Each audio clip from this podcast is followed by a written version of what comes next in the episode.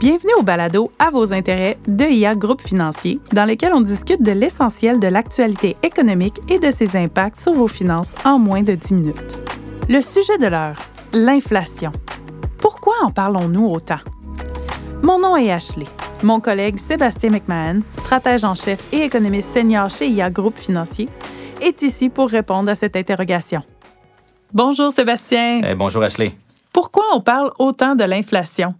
Euh, certains disent qu'on surréagit. Est-ce qu'il faut absolument faire quelque chose? Ben, je te dirais qu'on en parle beaucoup parce que ça fait longtemps qu'on n'a pas vu de l'inflation à un niveau aussi élevé que euh, récemment, que dans, la post-COVID. Donc, je te dirais en 2022, mm-hmm. de voir l'inflation au Canada à 6,8% en début d'année. Aux États-Unis, on est au-dessus de 8 faut se reprojeter euh, au début des années 1990 pour voir l'inflation aussi élevée. Donc, on en parle beaucoup parce que ça faisait longtemps qu'on n'avait pas vu ça. Donc, ça, c'est le premier point.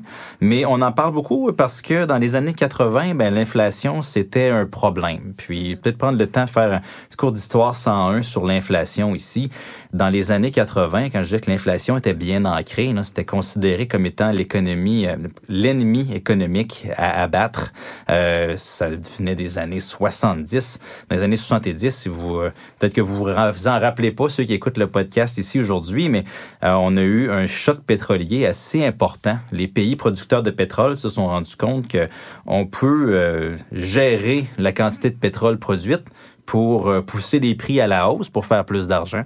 Puis ça fait en sorte que, bien sûr, tout ce qu'on consomme à peu près euh, transite, transite à quelque part par un, un, véhicule à essence. Donc, ça a fait de l'inflation qui a été assez importante. Donc, ce choc-là a fait en sorte que dans les années 80, ben, les attentes inflationnistes, puis c'est vraiment ça l'enjeu, les attentes d'inflation sont euh, devenues assez élevées, puis sont demeurées assez élevées. Puis quand je parle d'attentes inflationnistes, ça veut dire que monsieur, madame, tout le monde, les tout le monde s'attend à dire, regarde, dans les dernières années, l'inflation, c'était 5, 8, 10, 12% Donc, quand on va signer la prochaine convention collective, on va faire mettre une clause dedans que notre salaire doit être ajusté selon l'inflation à 5, 8, 10, 12% Les producteurs quand on achète, euh, les magasins qui achètent des producteurs, tout le monde, tout dans la chaîne d'approvisionnement, les, les, entreprises se sont mis à mettre des clauses pour protéger de l'inflation aussi. Donc, ça fait en sorte que c'est devenu un peu une histoire qui s'est réalisée d'elle-même. Donc, on était pris avec de l'inflation élevée parce que tout le monde s'attendait à ce qu'elle arrive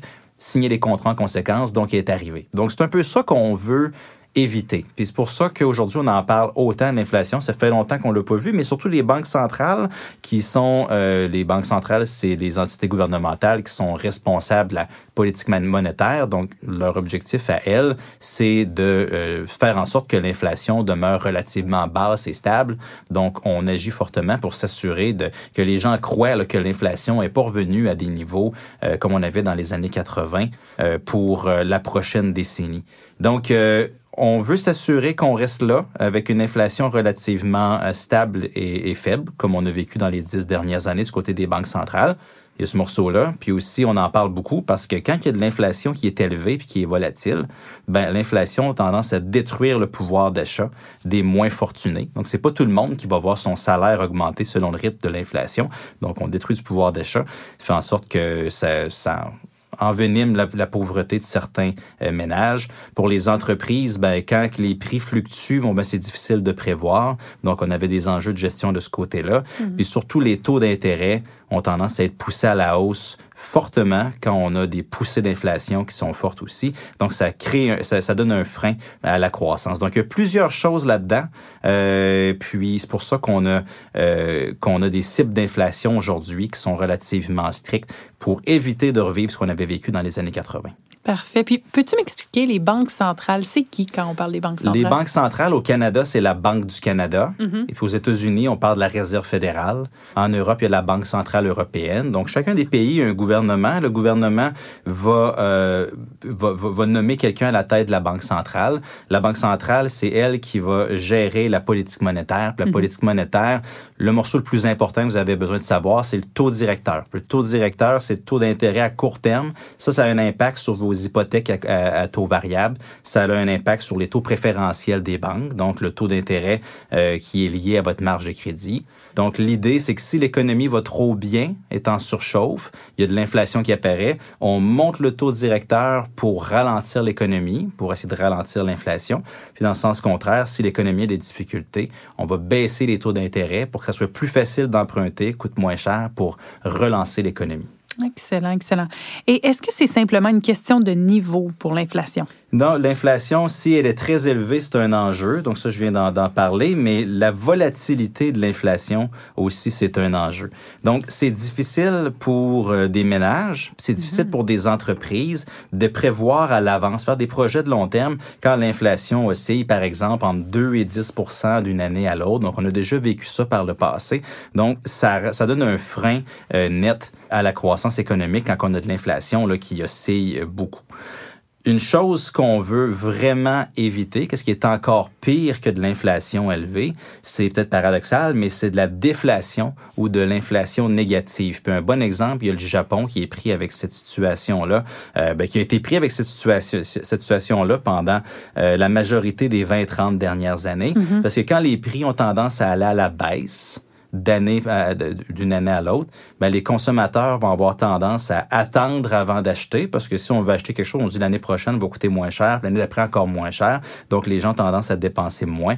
Donc ça nuit à la croissance économique. Exactement. Donc si par exemple je veux m'acheter un électroménager, euh, ça fait en sorte qu'on retarde toujours nos décisions et donc on va pas aller aider euh, la croissance économique.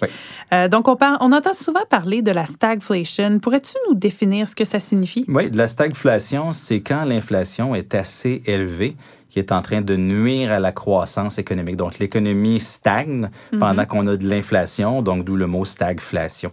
Donc, c'est un peu ça qu'on est en train euh, de vivre en 2022. On voit que l'inflation est élevée.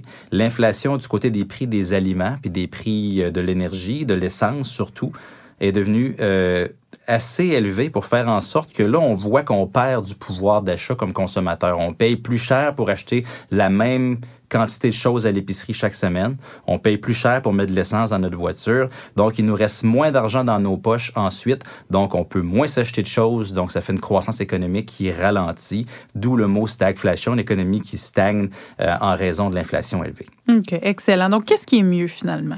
Ben, la leçon du passé, euh, c'est que l'inflation idéale est positive, mais faible et stable. Donc, on a des cibles d'inflation à environ 2% à travers la planète. C'est assez constant. Euh, l'inflation faible, je dirais, dans une bande de 1 à 3% c'est un peu le standard qu'on voit. Donc, quand l'inflation est stable, c'est facile à prévoir. Quand l'inflation est basse, donc on a quand même un incitatif à ne pas trop attendre longtemps pour faire les achats qu'on veut faire. Donc, c'est euh, ce qu'on dirait le, en anglais le, le sweet spot pour euh, la croissance économique. Excellent. Merci pour cette chronique fort intéressante, comme toujours. Puis à bientôt. Vous avez aimé cet épisode et vous aimeriez en apprendre davantage sur l'actualité économique? Abonnez-vous à notre balado à vos intérêts, disponible sur toutes les plateformes. Vous pouvez aussi visiter la page Actualité économique sur ia.ca et nous suivre sur les réseaux sociaux.